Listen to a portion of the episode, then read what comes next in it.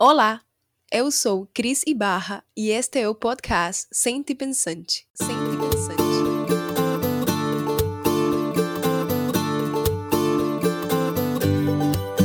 Hoje começa o primeiro episódio desta primeira temporada. Nossa convidada é a designer Leslie Ann Noel.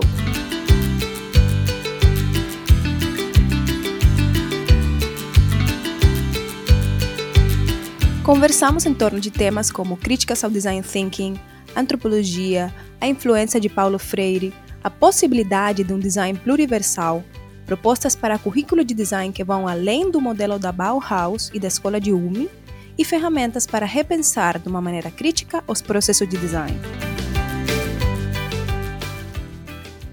Leslie Ann Noel é uma designer de Trinidad e Tobago com PhD em Design na Universidade Estadual da Carolina do Norte, Estados Unidos, e formação de bacharel em Design Industrial pela Universidade Federal do Paraná. Trabalha nos Estados Unidos como professora de design e procura pensar e construir uma prática de design para além da ótica eurocêntrica e estadunidense.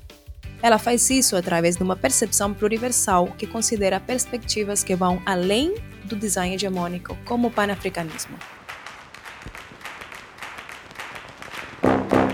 O podcast Independente surge de uma parceria entre o Departamento de Design da Universidade Federal de Pernambuco, Recife, e o podcast Visualmente.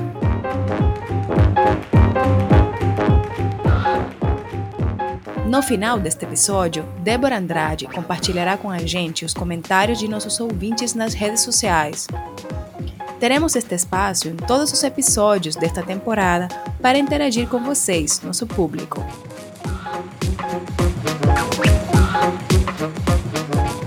Siga o podcast Independente nas redes sociais. Comente, compartilhe o programa com seus amigos e não deixe de escutar os episódios disponíveis em todos os tocadores de podcast. Para a produção desta primeira temporada, o Centro Pensante foi contemplado no edital Criação, Fruição e Difusão LAB-PE da Secretaria de Cultura do Estado de Pernambuco. Então, fiquem com o programa. Olá, Leslie, muito obrigada por aceitar o convite. Para mim é um prazer muito grande e uma honra muito grande ter você aqui. Obrigada, Maria Cristina. Bom, vamos começar com esta pergunta. Você fez sua pesquisa de doutorado sobre o impacto que uma educação em design pode ter nas habilidades de pensamento crítico, na construção de empatia e de consciência social das crianças. Como foi conduzir essa pesquisa? Você poderia nos contar sobre essa sua pesquisa de doutorado e o que você realizou, que quais foram os resultados e o processo também, que é importante? Ok, uh, talvez eu deveria começar dizendo que meu processo foi bastante um, messy, uh, bagunçado. Refletindo hoje, eu posso ver que tinha alguns, talvez, erros de processos ou alguns lugares onde eu podia ter feito um processo mais rigoroso. Mas o que eu queria fazer, ou o que eu fiz, é, foi trabalhar com crianças. Eu criei um currículo para crianças, um currículo de design de três semanas, porque foi um currículo só de teste. E a ideia foi cri criar esse currículo baseado com fundo em um, the Sustainable Development Goals. Não sei como dizer isso em os Objetivos de Desenvolvimento Sustentável Sim, da, isso, da ONU. Isso. Ou, na verdade, não, não foi sobre o Sustainable Development Goals, desculpe, foi sobre direitos em geral, né?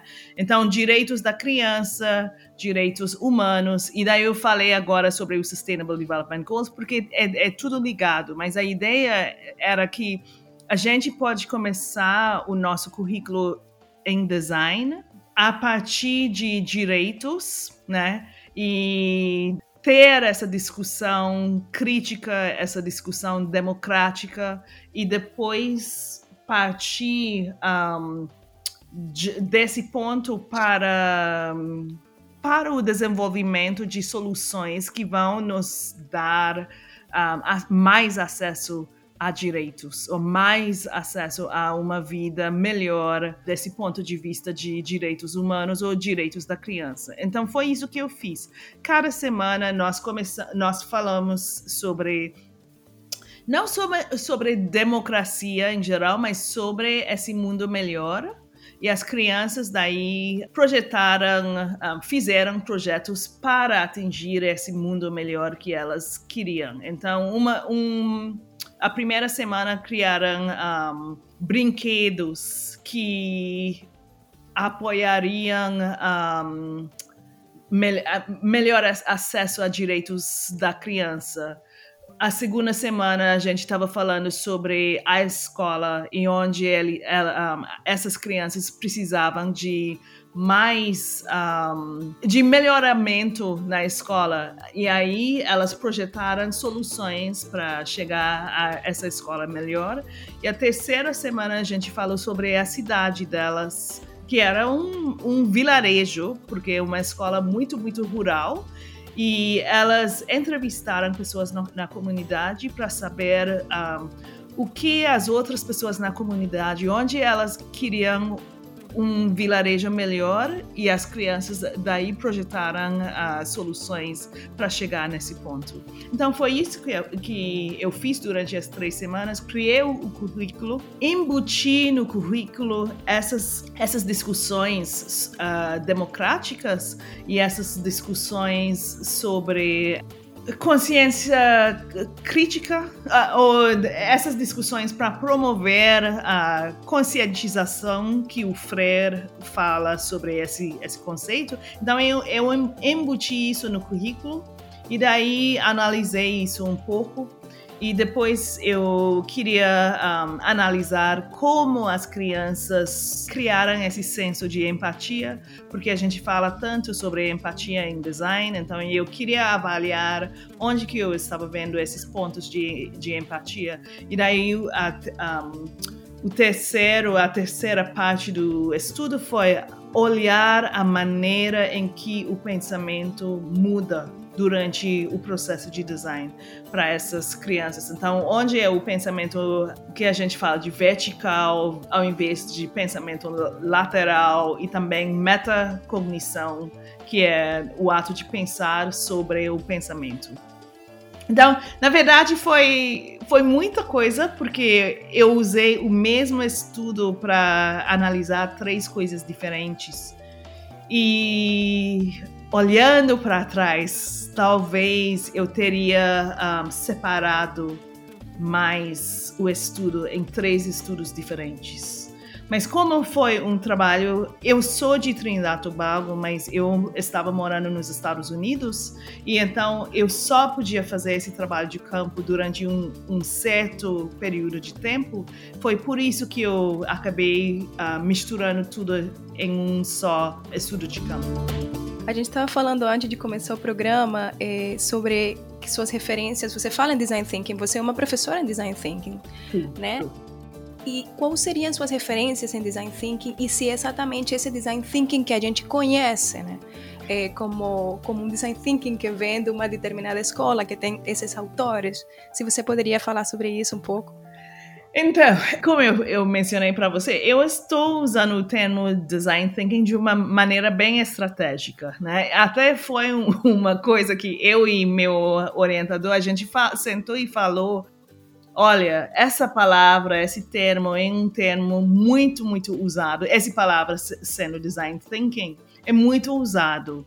Então, talvez realmente é importante você usar esse termo específico para garantir sua carreira depois, né? E eu estava falando, quando eu comecei o estudo, eu estava falando da maneira de pensar que o designer tem, né? Eu estava usando esse tipo de um, essas referências quando eu comecei o trabalho, porque eu eu venho então de uma escola de ou uma linha de educação em design e educação em arte, onde a gente está querendo, sempre estava querendo ver um, o fazer relevante nossa nossa pedagogia específica em design. Então, quando eu falo de design thinking, ou quando eu falava antes, eu estava realmente falando sobre como nós pensamos como designers né? Então, como nós fazemos essa, esse negócio de do que de criar ideias de gerar ideias. É uma maneira própria que nós temos né de um, de olhar para um problema de repetir algo muitas vezes. Tudo isso é, são coisas que tem literatura para apoiar isso né nós uh, desenvolvemos uma maneira bem específica de pensar então, no meu trabalho, eu refiro de vez em quando ao Lawson, ao Nigel Cross, a essas pessoas que onde o trabalho realmente é sobre o pensamento em design. Mas quando eu fiz essa mudança um pouco mais estratégica, aí eu comecei a usar um pouco, fazer um pouco mais referências ao ao D-School do Stanford, ao, ao IDEO, e, na verdade, quando eu escrevi esses papers, eu fiz essa, essas referências de uma maneira muito má, porque eu não entendia uh, muito bem naquela época como misturar esses dois pontos de vista. Uh, mas hoje em dia eu acho que eu faço de uma maneira melhor e não escrevi um novo paper para demonstrar o que eu faço melhor agora. Porque eu continuo a usar esse, essa maneira de eu continuo a falar sobre pensamento em design nesse campo de design thinking.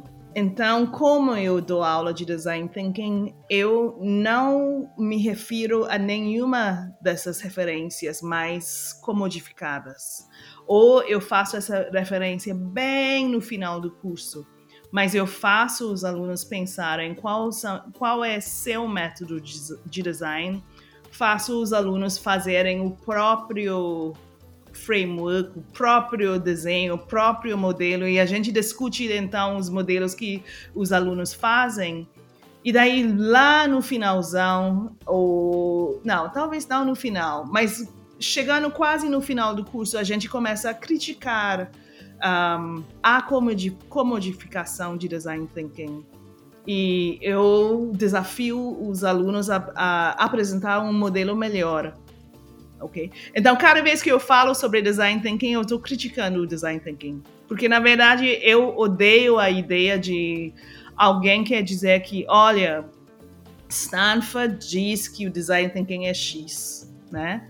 E não apoio isso de jeito nenhum.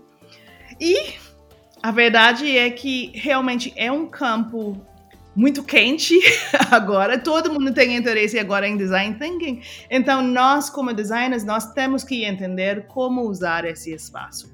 Porque o espaço tá existe, o espaço está criado, então a gente tem que ocupar esse espaço. E um, ou a gente tem que criticar publicamente, ou a gente tem que entrar e fazer melhor. Então, isso que eu estou tentando fazer. Na verdade, estou tentando fazer as duas coisas. Estou criticando e tentando fazer melhor ao mesmo tempo.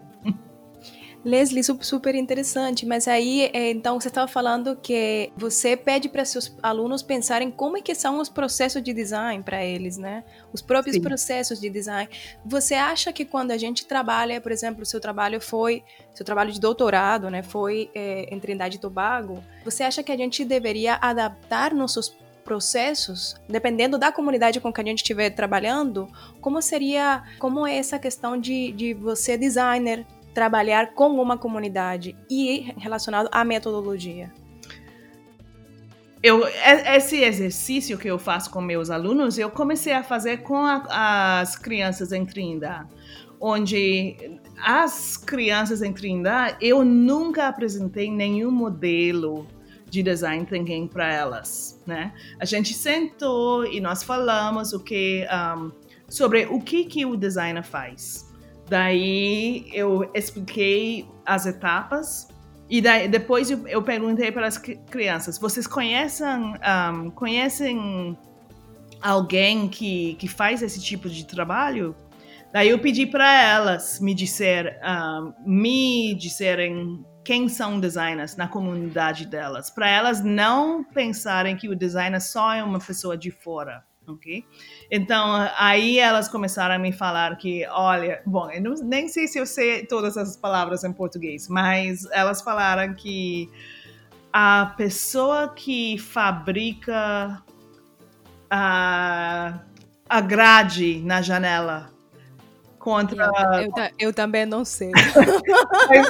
sabe, a pessoa que... Mas seria um ferreiro, uma pessoa que é, trabalha sim, com ferro. ferreiro, alguma coisa assim. Daí, então, uma criança me falou: então, o ferreiro é um designer, porque, porque a gente estava falando sobre a coisa de responder a uma necessidade um, com uma solução e essa solução pode ser produto, pode ser. É, então, isso, porque é isso que a gente faz como designer. A gente entende, um, a gente ouve uma pessoa, entende pro, algum problema e a gente responde a esse problema. Então, bem simplesmente a gente pode, a gente pode simplificar desse jeito. E foi isso que eu fiz com as crianças e isso que eu faço com meus alunos. E daí as crianças falaram que, bom, o ferreiro é um designer porque ele está ouvindo a necessidade de uma pessoa e respondendo com esse produto.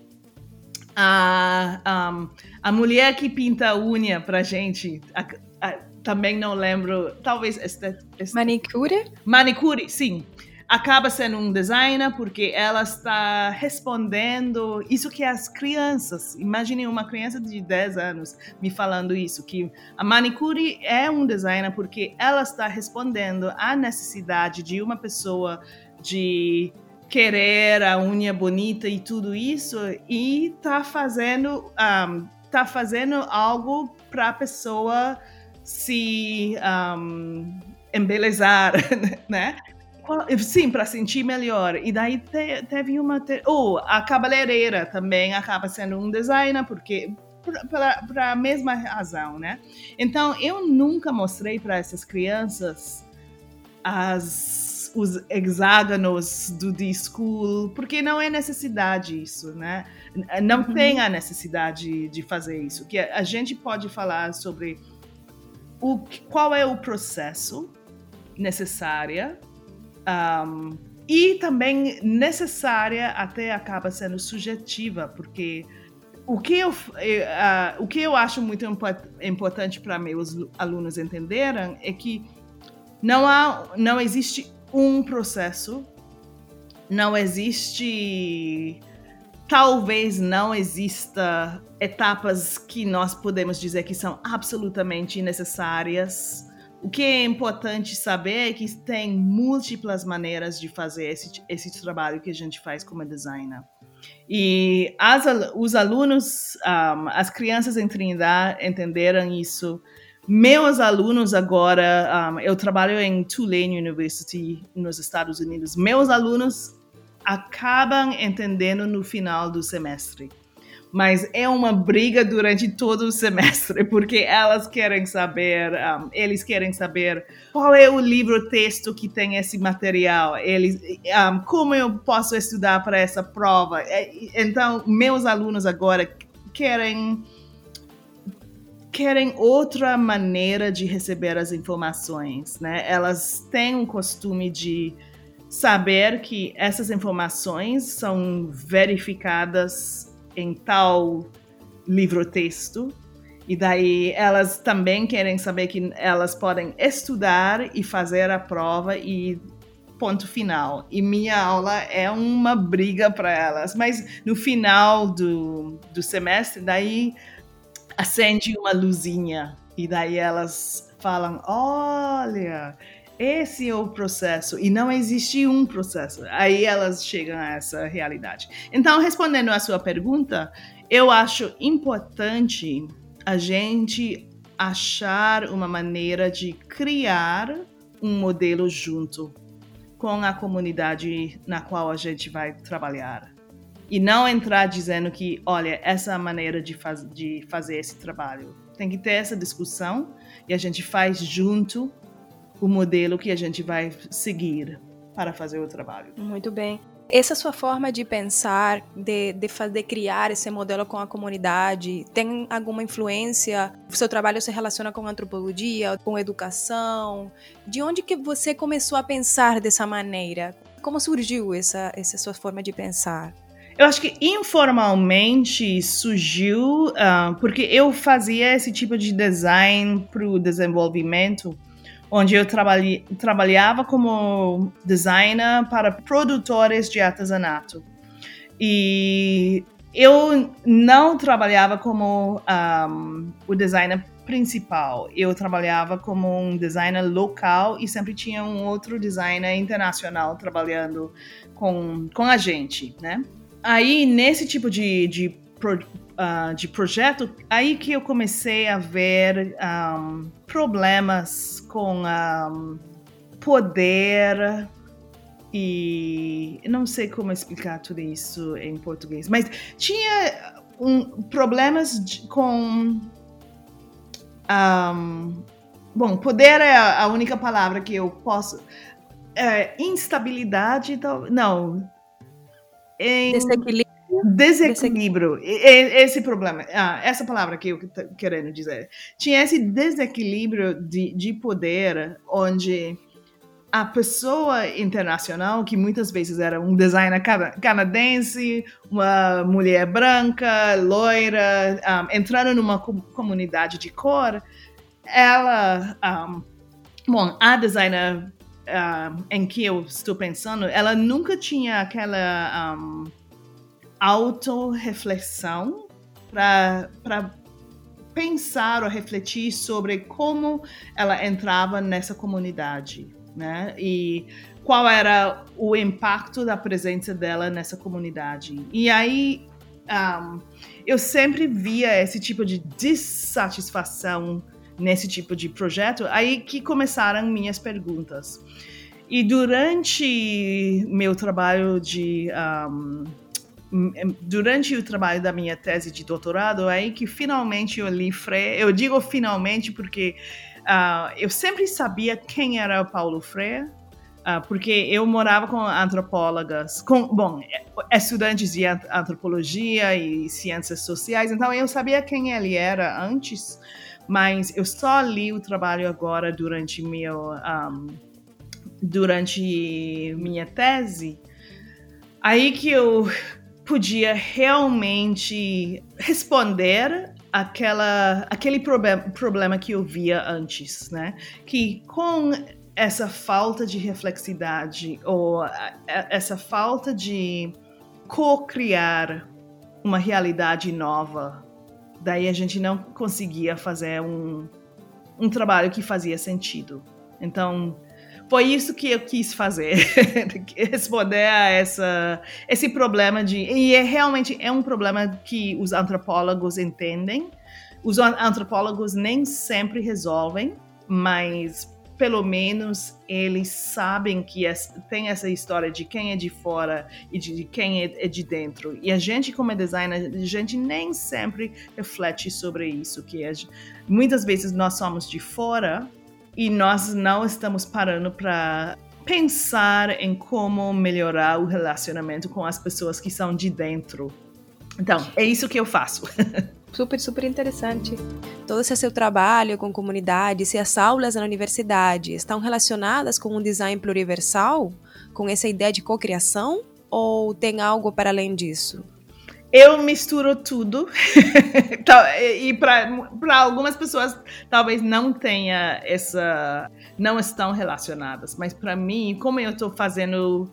Eu estou colocando a teoria na prática assim que eu que eu recebo ou aprendo uma nova teoria, eu estou tentando colocar na prática. Então é assim que eu coloco a pluriversalidade na prática, que a ideia seria como criar um espaço onde podem existir ou coexistir muitas perspectivas diferentes ao mesmo tempo.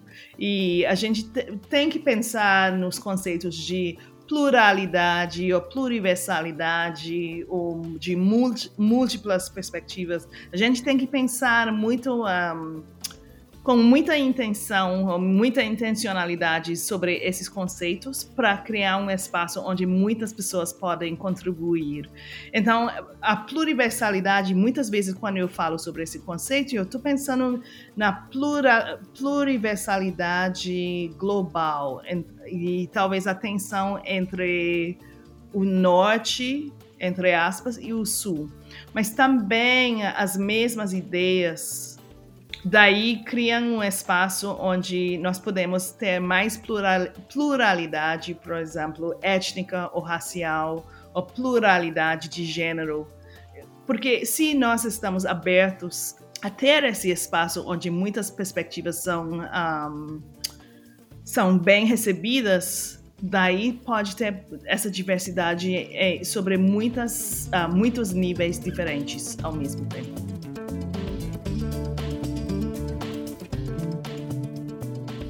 Estava ouvindo uma apresentação que você fez em um congresso sobre diferentes currículos que você está pensando. Você critica o currículo da Bauhaus e da escola de Ulm e como muitas escolas os copiam até hoje sem pensar nas próprias necessidades, né?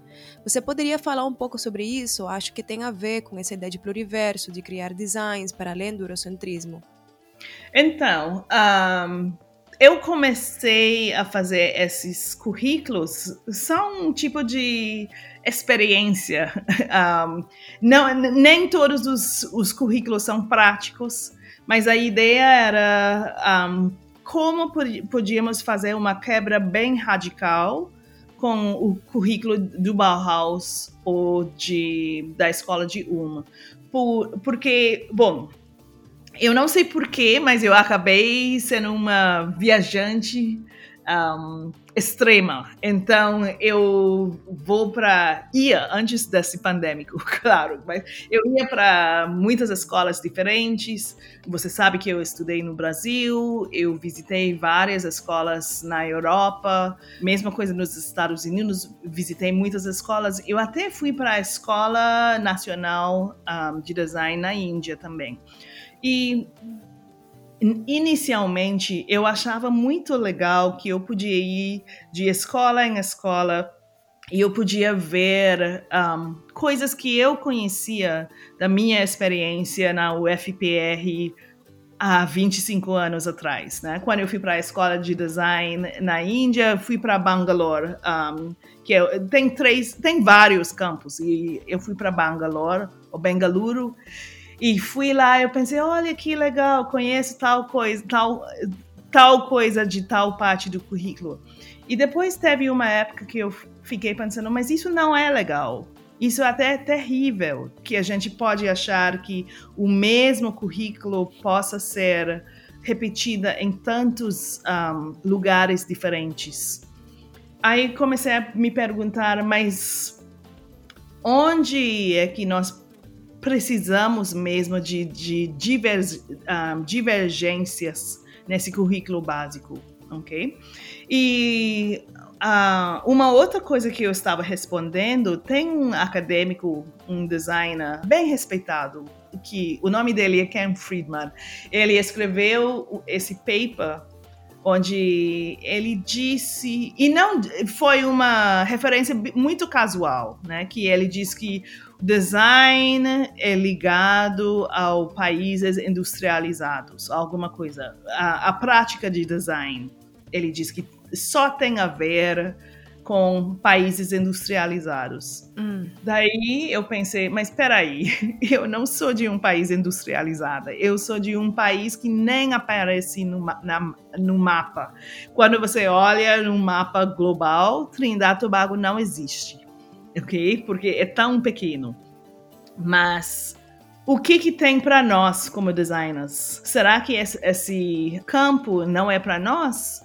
Daí então o primeiro currículo que eu fiz foi então para quebrar com a ideia de, desse Bauhaus universal, ou essa escola de um universal, e eu, e eu olhei espe especificamente pra, para países em desenvolvimento. Uh, a ONU tem três categorias de países vulneráveis. Então, eu olhei para Small Island Developing States, que são ilhas pequenas em desenvolvimento. Olhei para Landlocked Developing States, que são países que, são, um, que não têm acesso ao mar. A Bolívia, por exemplo, é um, de, um desses.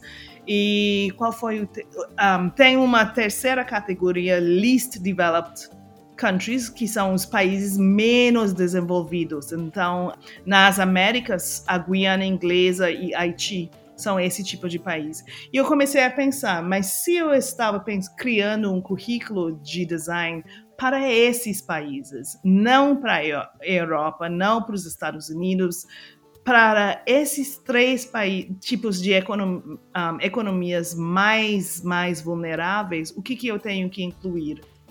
Ou será que nós não podemos ter esse, esse, tipo de indústria ou esse tipo de emprego nos nossos países? Então, é assim que começou o projeto. Então, fiz esse currículo primeiro. Daí, o segundo currículo que eu fiz foi sobre um, o pensamento de design, né?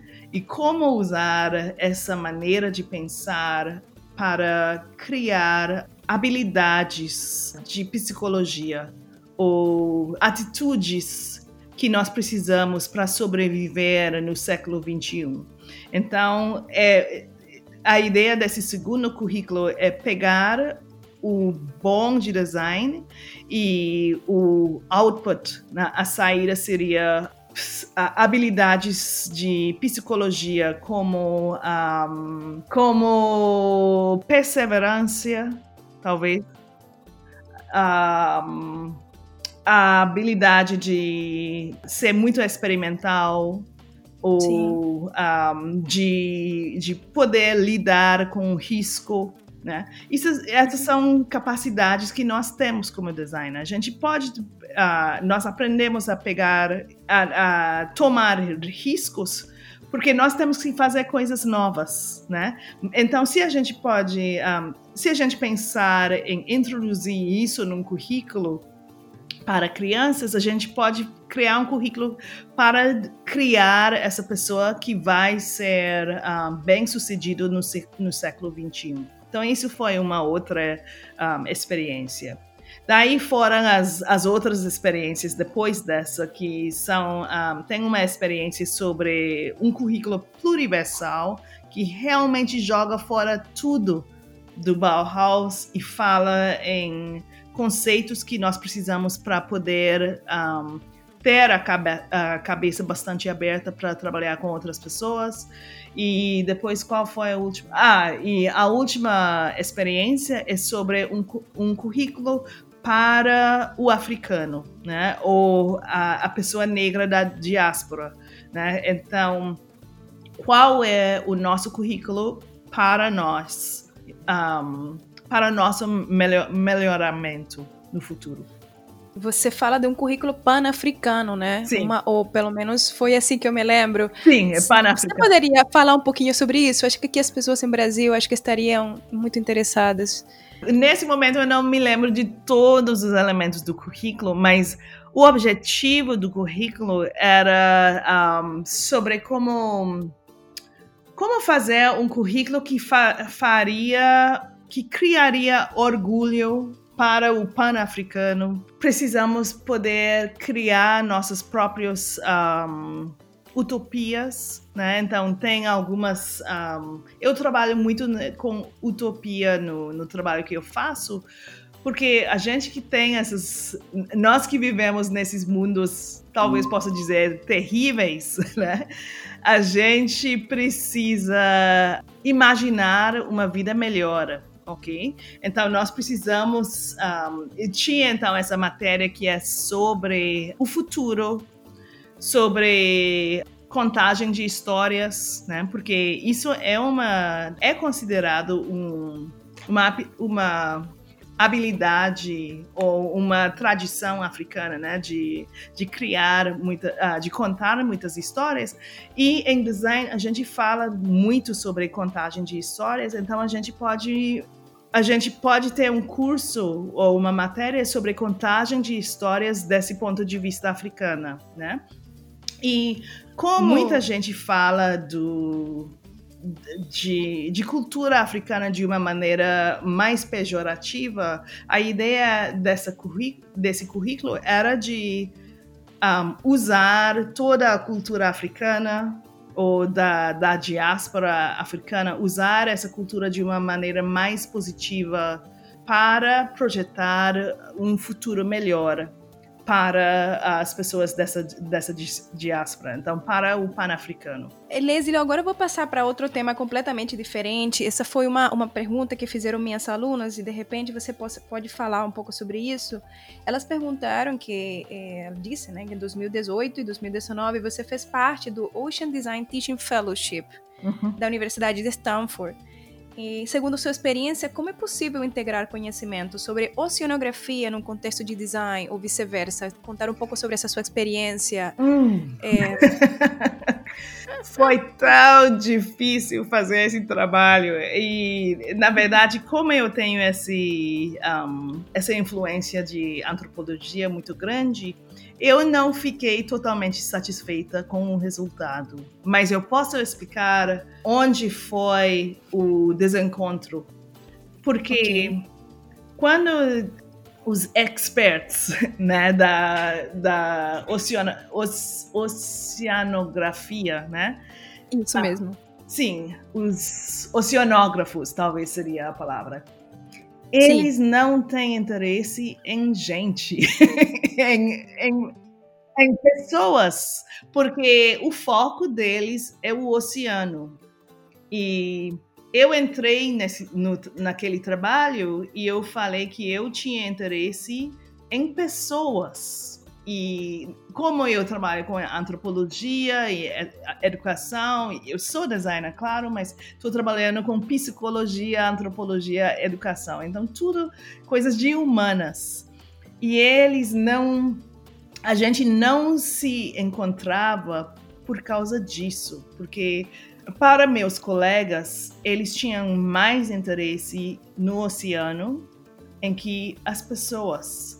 E daí as soluções que elas queriam eram soluções sobre um, leis e regras para policiar pessoas, para fazer o que é bom para um, o meio ambiente.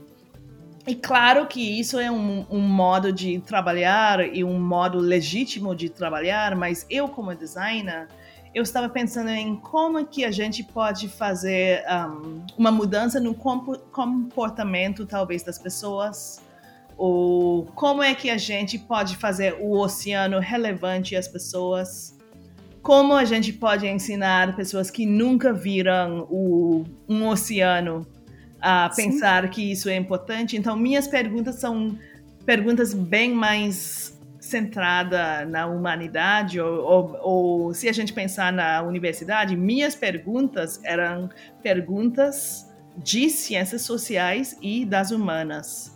E realmente as, os meus colegas tinham mais interesse na, na biologia, na lei, na, em, então a gente fez um trabalho interessante. Eu saí de Stanford com é, um entendimento muito, muito melhor sobre o oceano, mas com um pouco de dissatisfação que a gente não conseguiu. Os alunos conseguiram criar soluções interessantes, mas eu achava que tinha um pouco os alunos não conseguiam empatizar sufi suficientemente com os problemas humanos para depois tomar uma posição sobre o oceano. Por exemplo, eu vou falar de mim, né? Eu sou uma mulher um, com muitas tarefas sempre, muita coisa acontecendo, tenho que cuidar da minha casa, tenho que supervisionar um, a tarefa do meu filho. Agora meu filho está em casa por causa do pandemic. Um, que mais que tem? Eu trabalho, na verdade, eu trabalho em três universidades. eu trabalho numa oficial, mas eu sou estrangeira, eu preciso de grana, então estou fazendo milhares de trabalhos sempre. Como é que o biólogo pode fazer o oceano relevante a uma pessoa pra, como eu, né? Talvez uma pergunta muito difícil, mas como me fazer dar conta que eu não preciso, não posso usar coisas descartáveis porque essas coisas descartáveis acabam no oceano, né? Então, é, é, é, eu acho que as perguntas eram muito mais complexas que a gente introduziu no curso. Se, se, a gente achar que o trabalho é simplesmente de educar pessoas sobre o oceano, isso é uma maneira muito simples de olhar o problema. E, e, a verdade é que eu não tenho a resposta, mas é que os, os problemas são muito mais complexos que a gente se dá conta. E a gente tem que trazer essa complexidade ao campo de solução. E a gente não fez isso muito bem, eu acho, no curso de Stanford. Mas qual era o objetivo? Eram, eram estudantes de design, acompanhados com, por professores? Esses professores eram designers e oceanógrafos também? Era qual era o objetivo da, da, da fellowship ou de todo esse processo?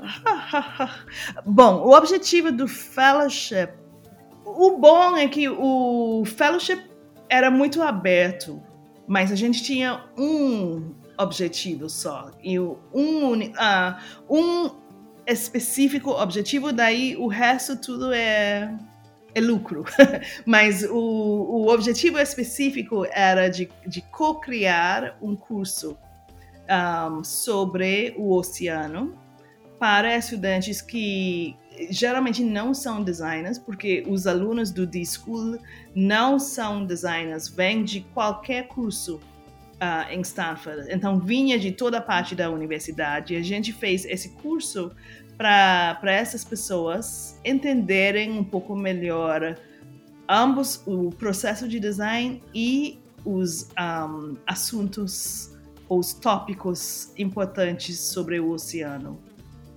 E fizemos isso. Então, fizemos esse objetivo. Mas eu opero de uma lente crítica. Então, eu acho que a gente chegou nesse objetivo, mas não chegamos profundamente, bastante profundo ou a gente chegou nesse objetivo, mas não de uma maneira crítica. Né? Por, e, e, é um problema em design em geral que a gente uh, muitas vezes a gente olha aos problemas de uma maneira bem superficial. E foi isso que a gente fez nesse curso. Acaba sendo. Bom, eu estou sendo crítica demais, talvez, mas.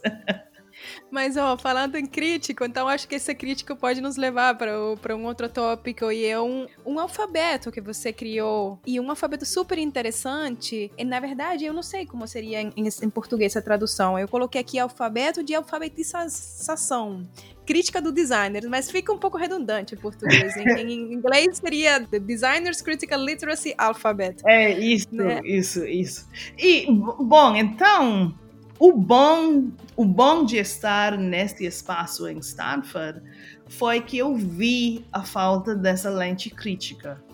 E eu fiquei pensando, olha, talvez esses designers têm que lembrar, esses alunos têm que lembrar de tal assunto. Por exemplo, os, os estudantes escolheram seu próprio us usuário, né?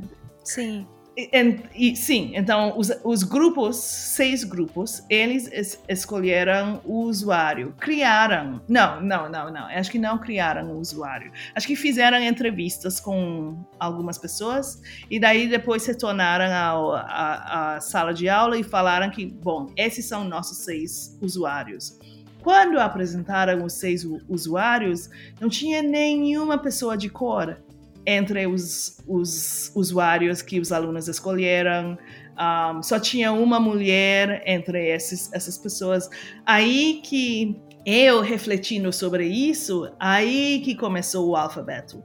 Porque daí eu pensei, nossa, mas esses alunos não estão pensando uh, num ponto de vista um, feminino. Não estão pensando que automaticamente a maioria dos alunos escolheram homens ou não é, tinha uma criança, mas um, um, uma criança macho, né? Então, um, automaticamente escolheram uh, resolver problemas para homens, né?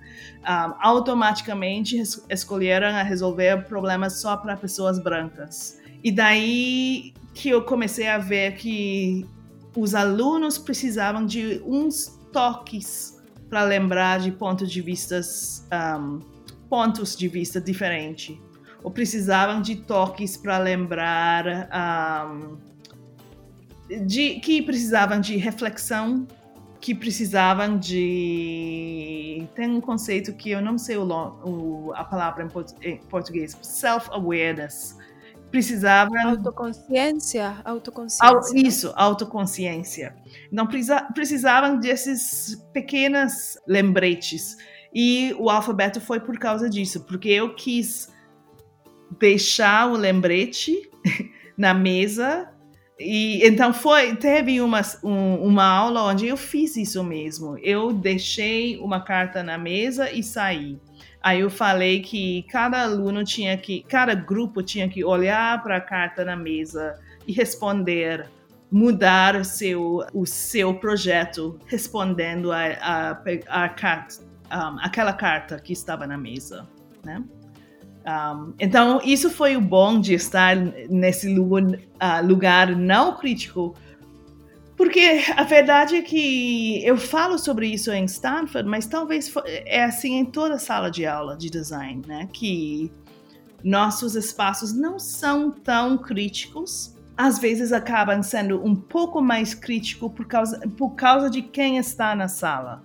Então, por exemplo, eu acho que, no geral, no, em, no Brasil, teria pessoas com uma consciência um pouco mais crítica.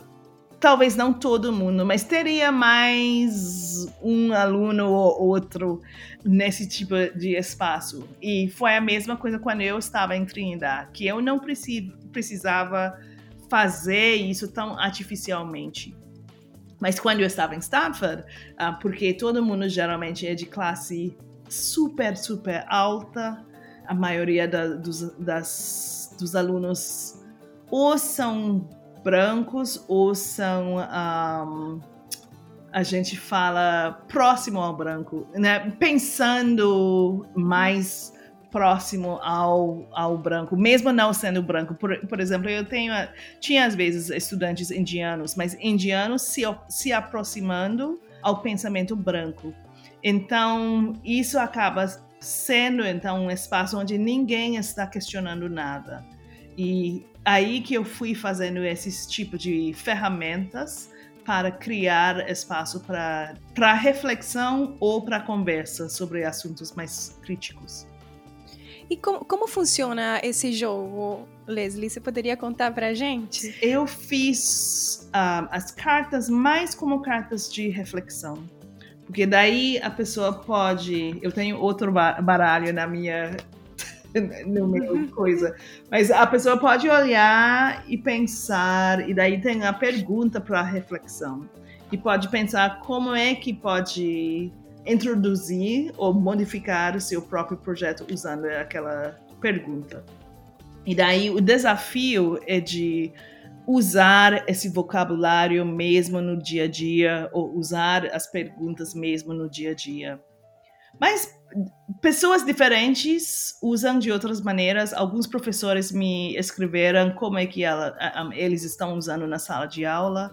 E alguns fazem algo parecido comigo, onde os alunos começam a fazer o produto, depois o professor dá, outro, dá outra carta. Uhum para virar ou mudar a direção. Porque às, às vezes os alunos são muito. Hum, interessante essa forma. É, porque os alunos são muito. Um, apegados. Apegados às suas ideias cedo demais.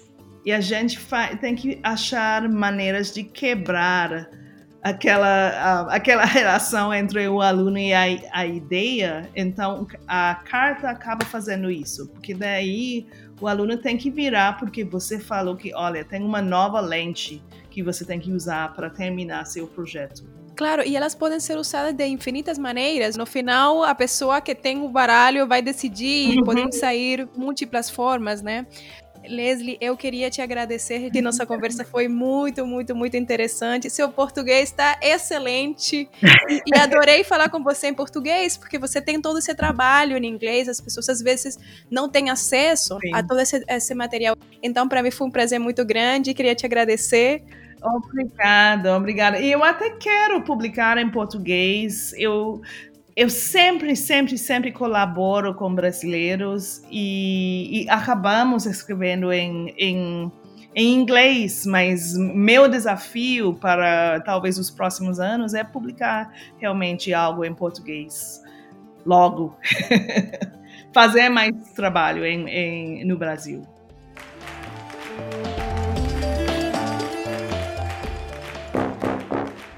Oi, eu sou Débora Andrade e faço parte da equipe do podcast Sente Pensante. Nessa parte do podcast, estaremos lendo e comentando algumas das mensagens e comentários que recebemos em nossas redes sociais. Então, se você não nos segue, é só procurar nossos perfis na descrição, começar a seguir e comentar para a gente interagir e trocar ideias com vocês. Iniciando os comentários com o do professor Frank Ibarra, que disse parabéns Creio que além da mensagem espalhada, o mais importante é que vocês estão se divertindo com o jeito de se comunicar com os outros. Ou seja, vocês estão sempre pensando. Um forte abraço. Obrigada, Frank. E realmente, esse projeto está com uma equipe muito animada por trás. Todos felizes em estarem fazendo algo que tem muita importância para todas nós e que esperamos seja importante para vocês, nossos ouvintes, também. Um abração. A professora Samia Batista também deixou sua mensagem. Ela disse: Isso aí, precisamos ampliar as vozes que encontramos nas pesquisas. A divulgação científica é fundamental se queremos mudar o mundo. Parabéns e vida longa aos cientistas pensantes. Muito obrigada, Samia. E é isso aí, no podcast estaremos entrevistando vários pesquisadores que têm bastante o que falar e com ideias muito legais para se pensar, refletir e sentir. Yara Massaira nos deixou com um comentário sobre o trailer do podcast. Ela disse: Amei, ouvi logo nas duas línguas, maravilhoso. Que bom que você gostou, Yara. Realmente, o trailer foi lançado tanto em português como em espanhol, e esperamos poder fazer com que o podcast Sente Pensando possa ser acessível tanto para pessoas que falam espanhol quanto para as que falam português. A ilustradora, escritora e artista gráfica brasileira Cissa Fittipaldi enviou uma mensagem de apoio para nós. Ela disse: Linda proposta, acompanhando. Uma honra podermos tê-la conosco, Cícera. Esperamos que goste.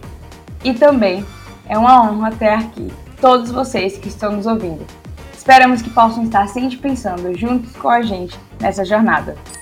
Então, se você comentou ou nos enviou uma mensagem e seu comentário não foi mencionado nessa sessão, saiba que nós da equipe Estamos lendo e respondendo a todos pelas redes sociais e ficamos extremamente felizes pelo apoio e carinho que estamos recebendo de todos. Então, continue interagindo e trocando ideias, pois amamos estar ouvindo vocês. Nos sigam nas nossas redes sociais, curtam, compartilhem e comentem. E quem sabe, no próximo episódio poderemos estar lendo seu comentário aqui. Muito obrigado por tudo e até a próxima! Neste episódio, falamos sobre práticas de design em Trinidad e Tobago, um design emancipatório que não é definido só por designers, sobre como propor currículos de design para além de perspectivas eurocêntricas, entre outras coisas. Eu, Cris Barra, fui sua anfitriã. Este podcast está sendo desenvolvido como projeto de extensão do Departamento de Design da Universidade Federal de Pernambuco, Brasil. As estudantes participantes são Ana Letícia Ramos, Débora Andrade, Clara Oliveira, Nicole Ferraz e Taíli Ramos. Daqui a 15 dias teremos uma conversa com a professora Joan Rappaport, da Georgetown University, e o professor Victor Negrete, da Universidade del Sinú, sobre a investigação Ação Participativa, Fals Borda e o conceito de sentir pensar. Até lá!